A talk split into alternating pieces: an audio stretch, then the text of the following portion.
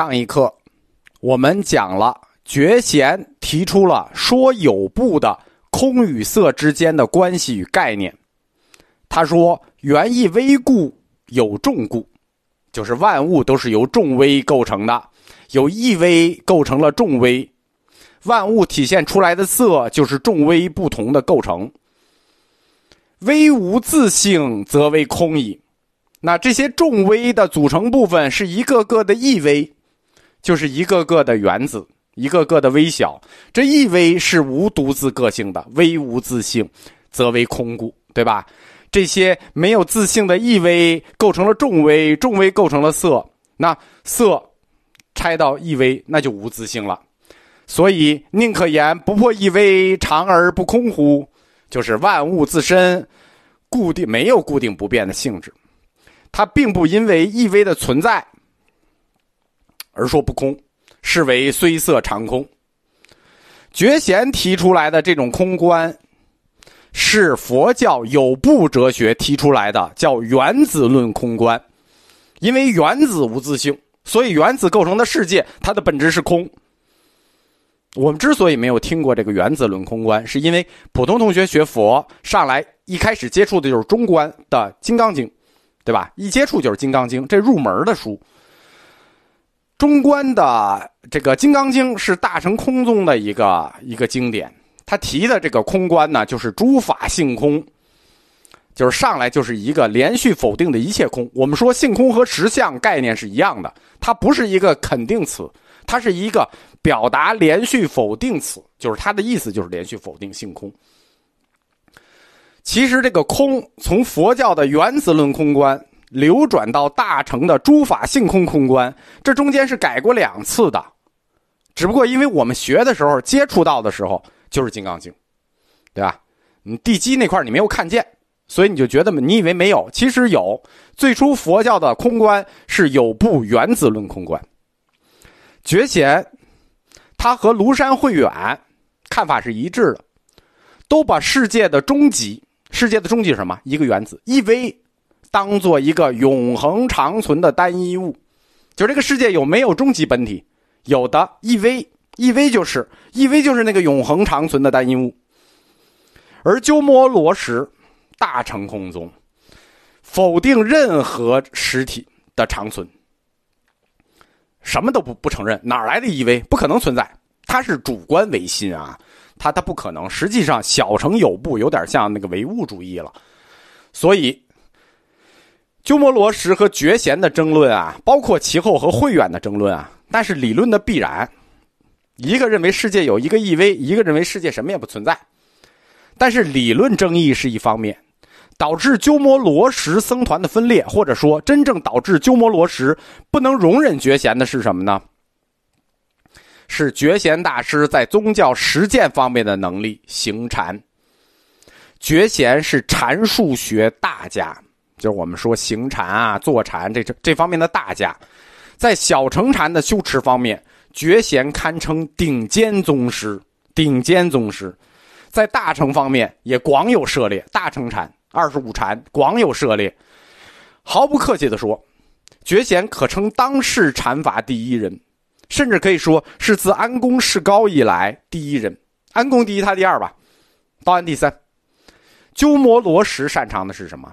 纯理论，就是用佛教四框架分类来看，鸠摩罗什的强项是佛教哲学，我们讲理；而觉贤老师的强项是什么？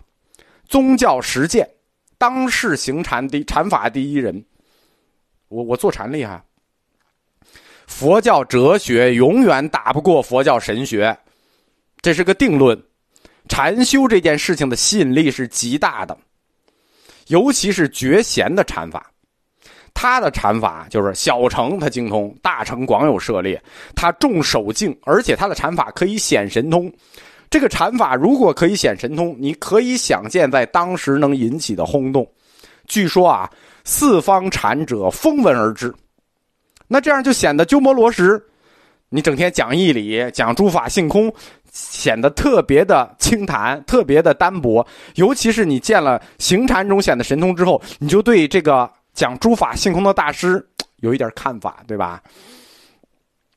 因为中观理论，它在理论层属于如来神掌，我们说就是对破一切，但是毕竟它是理论，它空有理论。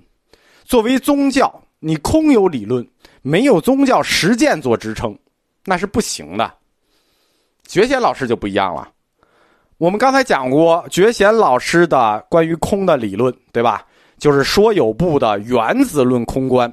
在理论层，它有完整的有部哲学做支撑。你别说人没理论，人理论大了，人理论佛教第一理论有部哲学，整个空色理论，人是一整套的理论，人家很完整。在实践层，大小乘禅法的修行做支撑，这叫什么？两条腿走路，要理论有理论，要实践有实践，这明显的就占了鸠摩罗什的上风，对吧？一山不容二虎，大决裂就不可避免了。鸠摩罗什以觉贤自言有神通为借口，说他犯了大妄语的戒。我们讲什么叫妄语？说自己有神通就叫妄语。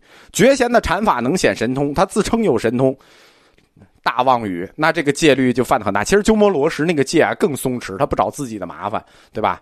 这个从来都是这个绝对主义对别人，相对主义对自己，他就把。觉贤轰出了长安，这件事情震动了当时的佛教界。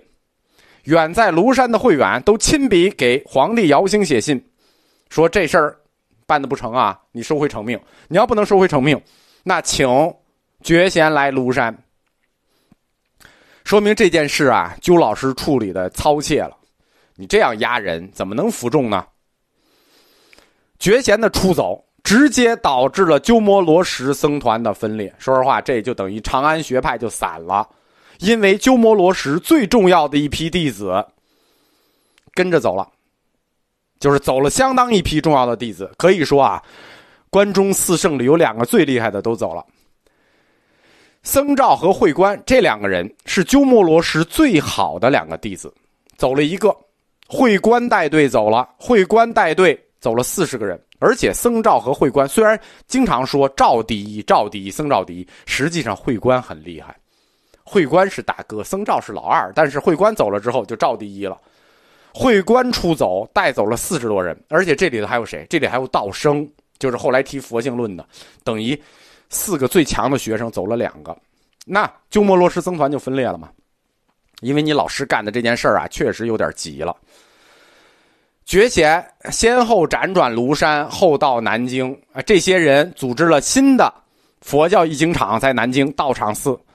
这个新译经场，南京译经场，在佛教理论的第二期转型中，因为鸠摩罗什代表的是般若学思想嘛，他们既然跟鸠摩罗什分裂了，那肯定要转型，就转至了佛性论。在由般若思潮转向佛性论的过程中，这个出走的僧团起了关键性的。决定性的作用，而且觉贤是什么禅法大师，所以南京道场寺在发展修行实践的禅法的过程中，也起了至关重要的作用，以至于后来这个译经场被称为禅窟。我们前面讲，鸠摩罗什大师的理论，他威力过大了，而且有的观点极具破坏性，比如说。他在理论上否认因果性的可能，就他不承认因果了。为什么？因为诸法性空啊，性空是永远的否定啊，性空要覆盖一切法呀。因果铁律是不是法？因果铁律当然是法了，那是不是也性空？也得否定。如果因果律也性空了，也失效了，那整个佛教哲学的体系就站不住了，佛教的业报轮回教义那也站不住了。所以，内部是觉贤跟他对抗，那必须有人跟他对抗，不跟他对抗，这个就就任由这么发展下去，危害很大呀。为了对抗鸠摩罗什的理论对佛教宗教基础的这种破坏，必须有人在理论上与其对抗，不能任由他发展下去。但是，那觉贤被他轰走了，剩下的具有这个能力，具有这个威望。还有具有这个理论水平的，可以与鸠摩罗什展开全面对抗的，只有一个人了，南方佛教领袖庐山慧远。